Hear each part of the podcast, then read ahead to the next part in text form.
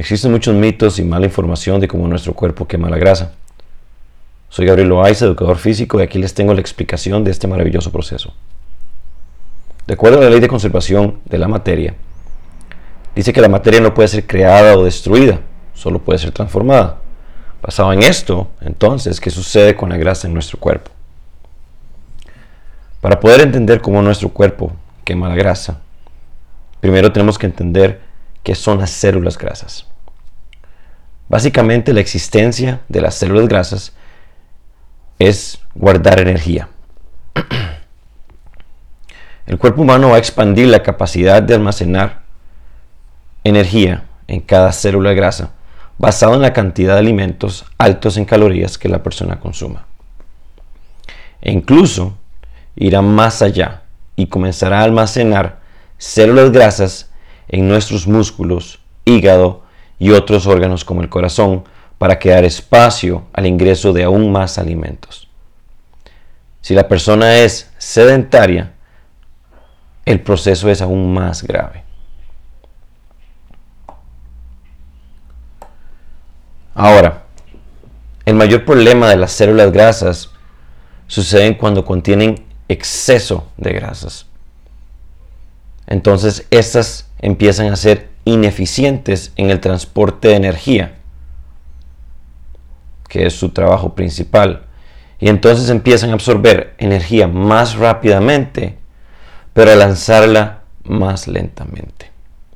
Y se vuelve aún peor cuando su tamaño incrementa aún más, entonces las mismas células grasas comienzan a producir diferentes tipos de hormonas que afectan directamente el metabolismo haciéndolo más lento y que a su vez contribuye a enfermedades. Esto es conocido como el síndrome metabólico. Ahora, ¿qué empieza a suceder cuando comenzamos a dejar de ser sedentarios y comenzamos a hacer ejercicio. Pues dos cosas pasan para quemar la grasa. Primero, el cuerpo comienza a utilizar la grasa almacenada en las células grasas para soportar las nuevas actividades físicas.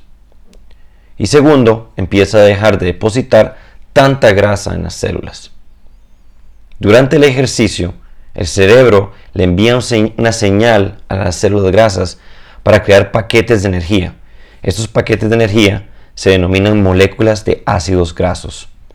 Estas van directamente al torrente sanguíneo en el cual se inyectará en los músculos, pulmones y corazón. Estos mismos toman estos paquetes de moléculas de ácidos grasos, los desarman y los usan como energía para realizar sus actividades. Los residuos serán descartados a través de la respiración en forma de óxido de carbono o a través de la orina. Entonces podemos decir que realmente la grasa no se quema, se oxida. Estas células grasas que ya no tienen energía, o los cascarones por decirlo así, se transforman en óxido de carbono o se sacan por la orina. Debido a que las células grasas tienen un tiempo corto de vida, el cuerpo las absorberá y no serán reemplazadas.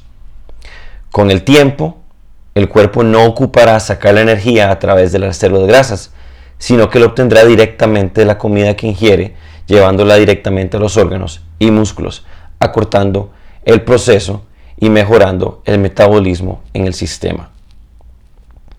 Como resultado, con el tiempo, se irán reduciendo la cantidad de células grasas y el tamaño de las mismas también será reducido, mejorando el proceso metabólico y a su vez reduciendo la inflamación, tratando enfermedades y mejorando la calidad de vida. Ahora, si logramos mantener todo este proceso por un tiempo más prolongado, nos ayudará a vernos más delgados y saludables. Por eso es tan importante durante el proceso de ejercicios de mantener una respiración correcta. Entonces recordemos que el proceso en sí no es lineal y requiere de un tiempo prolongado para que el cuerpo comience a trabajar de una manera más efectiva sin tener que disponer de las células grasas como su fuente de energía. Muy importante también recordar que el funcionamiento de las células grasas no va directamente relacionado con el músculo que trabajamos. Por ejemplo, si trabajamos el área abdominal, no quiere decir que en ese momento la energía que está sacando el cuerpo de las células grasas son de las células acumuladas en el área del abdomen. Uno de los grandes mitos y eh, factores erróneos que he escuchado de muchos entrenadores es decir que ciertos ejercicios eh, ayudan a trabajar de manera localizada la grasa. Desafortunadamente el sistema escoge cuáles células van a ir a trabajar y cuáles son las que se van a ir reduciendo de todo el componente, sin importar qué clase de músculo estamos trabajando. De igual manera, no quiere decir que cuando realizamos actividades cardiovasculares en donde se necesita oxígeno o ejercicios aeróbicos, logramos quemar más grasa que cuando trabajamos con ejercicios de fuerza y de resistencia de forma anaeróbica.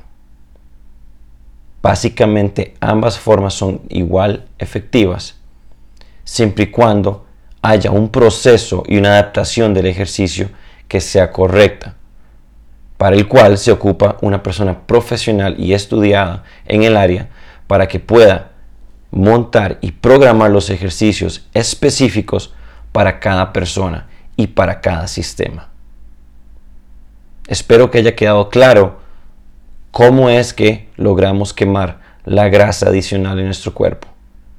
Cualquier consulta puedes dejar el comentario y con gusto le responderé. Muchísimas gracias.